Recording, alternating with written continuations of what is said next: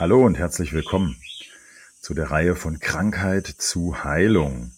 In dieser Reihe beschäftige ich mich mit Fragen, die mir immer wieder gestellt werden, was meine Tätigkeit als Heilpraktiker und meine Heilpraxis und all das angeht. Heute in Folge zwei geht es um die Frage, Fabian, was machst du in deiner Praxis? Natürlich auch diese Frage ist super wichtig, die beantworte ich sehr, sehr gerne. Grundsätzlich ist es so, was mache ich in meiner Praxis? Ich helfe Menschen, sich selbst zu heilen. Es geht um die Selbstheilungskräfte oder erstmal primär ich als Homöopath zum Beispiel. Ich mache natürlich noch viele andere Dinge, das werde ich, dazu werde ich gleich noch was erzählen. Als Homöopath ist mir aber sehr gängig dieses, dieses Konzept aus der Homöopathie und zwar die Stärkung, die Heilung der Lebenskraft, ja, indem ich die Lebenskraft unterstütze. Das kann ich mit homöopathischen Mitteln tun, das kann ich auch mit anderen Dingen tun. Aber vorrangig ist das eine Idee oder ein Konzept aus der Homöopathie. Was mache ich da noch? Ich höre zu. Wenn du zu mir kommst, ich höre dir erstmal zu, uneingeschränkt.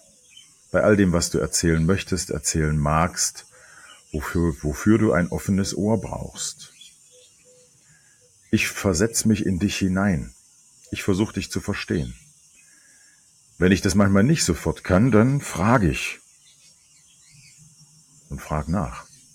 Interessiert, weil es mich wirklich interessiert, diesen Menschen mir gegenüber zu verstehen. In seiner Ganzheit, in seinem Wesen, soweit das überhaupt möglich ist. Aber man geht ja eine Beziehung ein, so sehe ich das zumindest. Ich bin da kein reiner Dienstleister. Du kannst da nicht kannst da nicht nur, nicht nur dir bei mir was abholen, da geht's auch um mehr, da geht's auch um eine Beziehung, die man da miteinander führt einen, ähm, und in der sozusagen diese Heilung dann stattfindet. Und darum versuche ich dich zu verstehen. Ich fühle mit dir. Das nennt sich Empathie. Ich versuche das zu fühlen, was du fühlst. Und das passiert meist relativ automatisch. Ich nehme dich ernst in dem, was du erzählst, in dem, wie du bist, in dem, worunter du leidest. Und ich nehme auch das ernst, weil dafür habe ich ein Ohr, dafür habe ich Antennen. Ich nehme auch das ernst, was du vielleicht manchmal nicht so ernst nimmst. Also Beispiel, ja, das gerade in den letzten Jahren zeigt sich das immer häufiger, Leute, die zu mir kommen, denen Dinge passiert sind, wo man vielleicht früher gesagt hat, komm, hab dich nicht so. Ah, ist ja nicht schlimm, das geht vielen so. Wir wissen mittlerweile, dass wir, ich will jetzt nicht in die Zahlen gehen, aber der Prozentsatz ist wahrscheinlich hoch und wir sind irgendwo, ich sag mal, zumindest hier in Europa, in der westlichen Gesellschaft irgendwo zwischen 70 und 90, 95 Prozent, etwa so. Dass wir traumatisiert sind. Dass viele, viele, viele von uns traumatisiert sind. Und Trauma heißt nicht, wir müssen niemanden gesehen haben, dem der Kopf abgehackt wurde. ist ein bisschen extrem das Beispiel, aber man hat eine Weile noch darunter verstanden, dass Trauma was, was richtig krasses sein muss. Also auch das ist schon wieder was, wenn ich das beschreibe, wird es schwierig, weil eben genau darum geht es. Wir gehen nicht ins Vergleichen und sagen, ja, dein, das, was dir passiert ist, das ist richtig schlimm und das dürfen wir als Trauma betrachten und da darfst du auch so sein. Trauma ist nicht das, was dir passiert ist, sondern Trauma ist das, womit dein Körper nicht umgehen konnte oder dein System, dein Organismus nicht umgehen konnte, was er, was er nicht verarbeiten konnte, was er nicht integrieren konnte und was er auch nicht wieder rauslassen konnte. Das heißt, deine Reaktion darauf, auf diesen Stress. So, das war jetzt nur mal eine ganz kurze, eine ganz kurze Idee dazu, dass du weißt, was ich meine. Also ich nehme auch das wahr, wenn ich höre, was den Menschen passiert ist, weil sie mir viel erzählen, dann das, ich frage ja auch nach. Was war in deiner Kindheit? Wie war dir, wie war die Geburt? Wie war deine Kindheit? Wie war deine Schulzeit? Kindergarten etc. Äh, alles danach. Wenn ich da Vorfälle höre, wenn ich Situationen höre, dann habe ich ein gewisses Gespür dafür zu merken, oh, hm, das könnte was mit dir gemacht haben. Und da frage ich nach, das zeige ich auf, das gebe ich rein in diesen Raum, damit es nochmal betrachtet wird, weil wir das oft nicht ernst nehmen und weil wir das oft übergehen. So haben wir, so sind wir erzogen worden, so werden wir nach, nach wie vor teilweise erzogen. Auch das ändert sich momentan gerade, aber natürlich gibt es das immer noch. Das sind ähm, Eigenschaften von Generationen. Was mache ich noch? Ich gebe einfach wieder, was ich verstanden habe, damit ich auch sicher sein kann, hey, was ist, was ist das, wo wir uns hier bewegen? Was ist überhaupt, wir sagen so schön, was ist der Auftrag an mich? Was willst du von mir?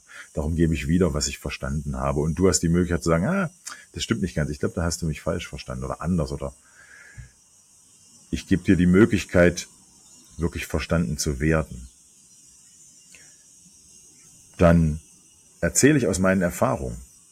Ich erzähle von Zusammenhängen, die ich sehe zwischen körperlichen Symptomen und seelischen Entsprechungen und geistigen Entsprechungen. Was ich eben schon angeschnitten habe, das Thema Trauma, Ursachen, Äthiologien, wir nennen das so schön Äthiologie, also da ist was passiert, da gab es vielleicht einen Einschnitt, eine Zäsur. Ja? Ich erzähle von den Zusammenhängen, die passieren können zwischen dem, was du erlebt hast und was ich gerade höre, was ich beobachte bei dir. Wenn es wichtig ist, dann helfe ich dir zu fühlen. Ich begleite in Annehmen und Loslassen. Wir haben manchmal Schwierigkeiten, Dinge so anzunehmen, wie sie sind. Uns, in, dann in erster Linie, irgendwann kommen wir drauf, zu entdecken, uns so anzunehmen, wie wir sind. Dinge, die uns passiert sind, auch loszulassen. Wir speichern das noch oft Ewigkeiten ab. Jahrzehnte bis ans, bis ans Ende kann es sein, dass wir immer noch Dinge in uns rumtragen, die vor Ewigkeiten passiert sind, immer noch eine Auswirkung haben, weil wir nicht losgelassen haben. Ich zeige dir, wie das geht, Perspektiven zu wechseln, Plätze zu wechseln, eine andere Perspektive einzunehmen.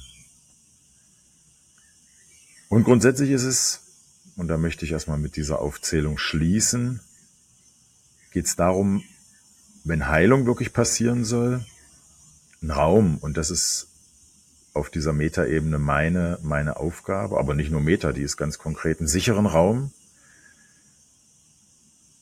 und einen konstruktiven Raum zu schaffen, einen lösungsorientierten Raum zu schaffen und einen heilenden Raum. Und der kann verschiedene Eigenschaften haben. Manchmal ist es ein stiller Raum, manchmal ist es ein Raum, wo einfach zugehört wird, also ich höre zu. Und wenn du magst, gebe ich dir was wieder. Manchmal ist es ein Raum, wo wir in einen Diskurs gehen, wo wir wirklich in eine Unterhaltung gehen, wo wir in einen, ich stelle dir konkrete Fragen. Wir gehen auch an die Punkte, wo es wehtun kann. Und wir gehen dahin, wo wirklich die Lösungen sind, weil auch das ist eine von meinen Grundvoraussetzungen. Die Lösung ist in dir. Ich kann aus meinen Erfahrungen erzählen und das ist bisher einiges. Ich kann vieles aufzeigen ich kann die Zusammenhänge aufzeigen. Ich kann dir das zeigen, was du vielleicht gerade eben noch nicht siehst, weil das ist oft, ich sag mal, Element, wichtiges Element von, von krank sein, von ein Problem haben, was sich nicht von alleine erledigt, dass wir irgendwas übersehen, was wichtig ist für Heilung und Lösung. Ja? Das ist im Grunde das, was ich in der Praxis tue und das mache ich wirklich sehr, sehr gerne. Noch ganz konkret gesagt, was sind das eigentlich die Dinge, mit denen ich arbeite? Also die Tools könnte man sagen, die Dinge, die ich gelernt habe und das ist auch eine ganze, eine ganze Menge.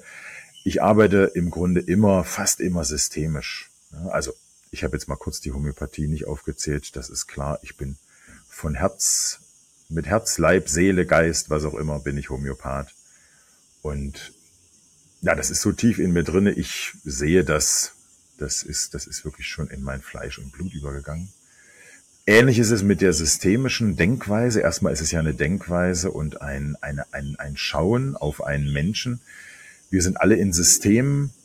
Wir bewegen uns in Systemen, sei es die Beziehung, die Familie, unsere Ahnen, etc., etc. Mit unseren Kindern, ja, das Ganze.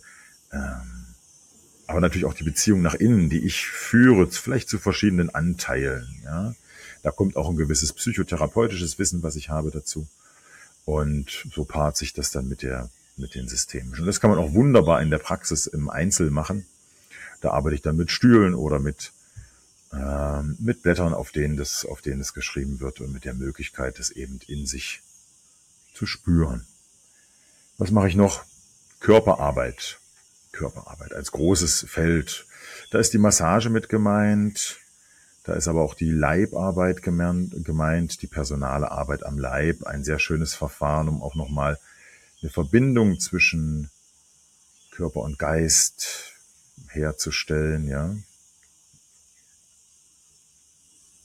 Und da gibt's aber auch die Tantra-Massage, das hat viel mehr nochmal mit, mit der Berührung, mit meiner eigenen, mit meinem eigenen Bezug zur Sexualität zu tun, mit meiner eigenen Lust.